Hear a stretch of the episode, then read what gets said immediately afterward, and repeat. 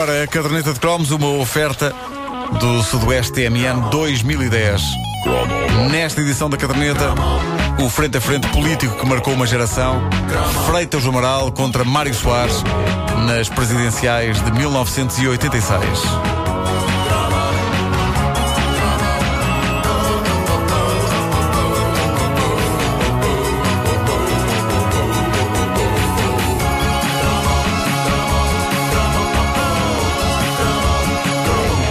1986 foi um ano politicamente carregado para a petizada. Não só para a petizada, mas para todo o país. Porque ninguém esquece as presidenciais desse ano que opuseram Mário Soares a Freitas do Amaral. Soares é fixe versus para a frente Portugal. Na verdade, a coisa só era verdadeiramente política para os adultos. Para nós que andávamos na escola, as presidenciais de 86 foram uma espécie de um derby, de um jogo épico que só E, podia ter um vencedor. E havia autocolantes. Era Havia, É havia. E era, era giro estar de um lado ou do outro, eh, esperando que fosse o nosso lado que ganhasse. Não porque gostássemos particularmente quer de um, quer de outro candidato.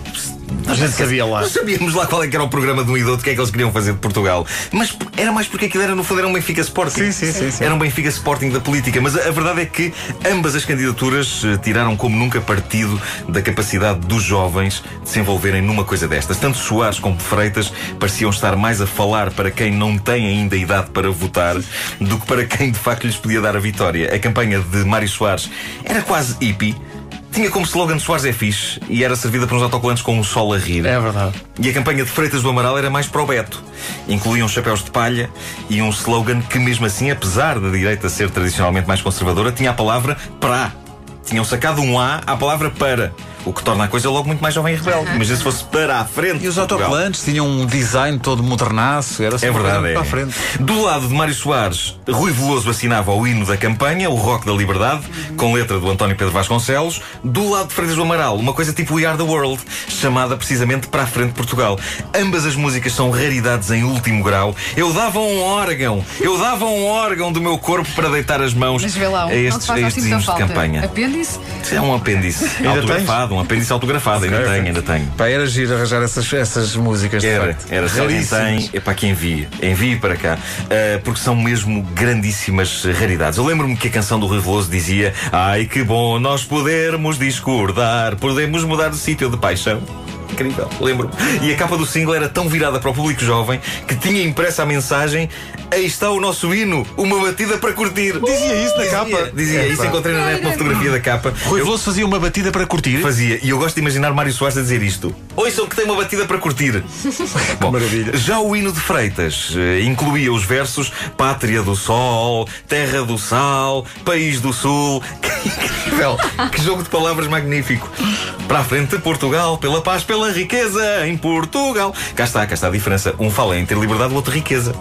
Não é? Eh, e o, o Soares tinha um extra em relação a Freitas, mesmo assim. É provável que tenha sido esse extra que lhe deu a vitória, porque Freitas não tinha disso. Soares tinha um hino extra que era uma versão das Janeiras, que rezava assim: Vamos votar nele, vamos votar nele, vamos votar para presidente, para presidente Mário Soares. Não tinha, não tinha. Isto Inventaste aconteceu. isso agora. Isto aconteceu. Ah, pá, inventaste isso agora. Reparem bem no nível da minha análise política. Eu considero que a vitória de Mário Soares foi porque ele tinha uma cantiga a mais.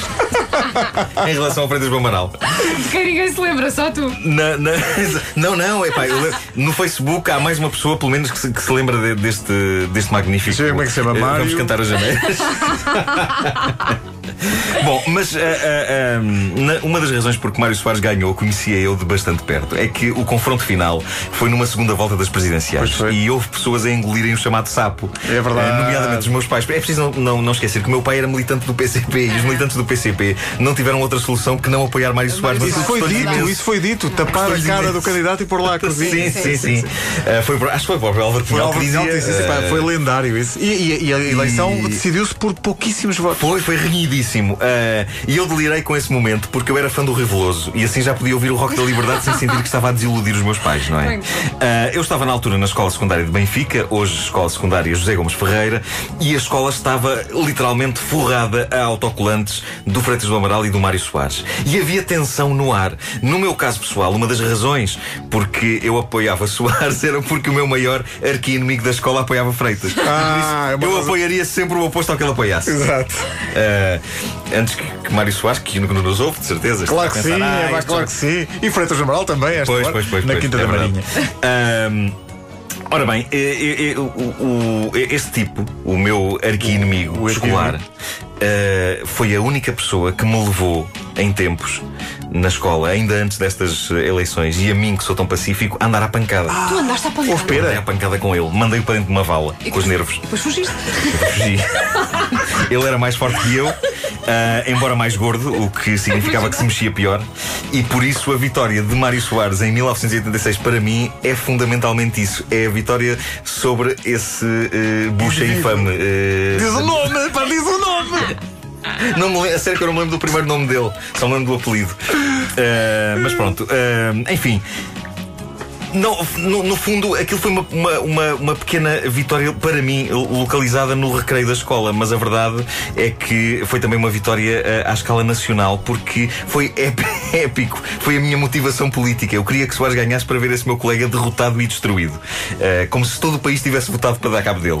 Eh, nunca se foi tão egoísta e tão particular e específico numa eleição. Portanto, peço desculpa, professor Freitas do Amaral e Dr. Mário Soares, mas o vosso combate, para mim, não era sobre vocês. Era eu contra aquele tipo. E eu ganhei. eu ganhei. Ele ficou arrasado, arrasado. Também levei logo um soco no estômago. Depois logo no dia a seguir. Bom, ah, mas à parte do meu caso particular, aquelas eleições foram ah, de facto históricas, foram renhidas, foram as primeiras onde eu acho que se pode falar em Portugal de marketing eleitoral. Sim, sim. Ah, como aponta, aliás, e muito bem um ouvinte nosso, o Rodrigo Saraiva. ah, e se é verdade que Soares tinha um hino de campanha a mais em relação a Freitas, vamos cantar as janeiras, Freitas tinha uma capacidade de mobilização dos seus jovens apoiantes que era uma coisa extraordinária. E o Rodrigo Saraiva lembra que em 86 estava a decorrer o Mundial de Handball no pavilhão do Inatel e na meia final aparece à porta um grupo de 50 pessoas, todas equipadas com os chapéus de palha, as t-shirts e as bandeiras de Freitas do Amaral.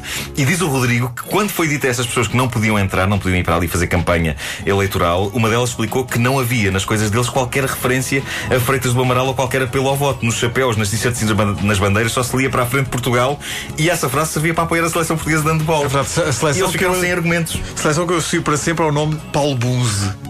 Era um Não, jogador, não é era um estranho, de facto. Ah, no final do jogo, aquela malta toda invadiu o campo, supostamente para apoiar a passagem da seleção portuguesa à final, mas o que é certo é que na televisão o que se viu foi, um um grupo de apoiantes da campanha para a frente de Portugal a dar nas vistas. Isto é extraordinário, extraordinário. Eu confesso que ah, andava com autocolantes a dizer Soares é fixe, sabia cantar o rock da liberdade do Rio Veloso, mas ah, já não é a primeira vez que falo publicamente sobre isto. As eleições de 86, para mim, são manchadas por uma situação de algum desgosto. É que o grande rosto da campanha de Freitas do Amaral era alguém que eu muito prezava e ainda prezo, Nicolau Breiner. João Godunha. O homem do Eu Sou o Nico. Eu adorava as coisas que ele fazia na TV e via-o agora do lado de lá da barricada a apoiar o meu teu- colega. o teu colega, meu a apoiar o teu arqui-inimigo. No fundo estava a apoiar o meu arqui-inimigo. Nico inimigo estava feito com o teu O inimigo Nico da estava- escola. É verdade. E isso desgostava-me de uma forma que se arrastou durante anos. Felizmente, há uns meses, o Nicolau Barner veio ao primo. E aqui mesmo, aos microfones da comercial, pude desabafar no ombro de Nicolau Brenner sobre o E desgosto que qual, ele me qual a reação dele? Riu-se. Riu-se de mim. É um senhor, Nicolau Brenner é um senhor. Mas agora está sanado o trauma. Está sanado o trauma. Tirei cá para fora, está tudo bem. Nicolau quer que tu Obrigado. uses agora um autocolante a dizer Nico é fixe. Sim. e é, de facto. Oh Nuno, está um rapaz ali à porta, diz que andou contigo na escola em Benfica. A caderneta de cromos com o Nuno Marco disponível em podcast no nosso site e também no iTunes. A caderneta de cromos é uma oferta do Sudoeste MN 2010.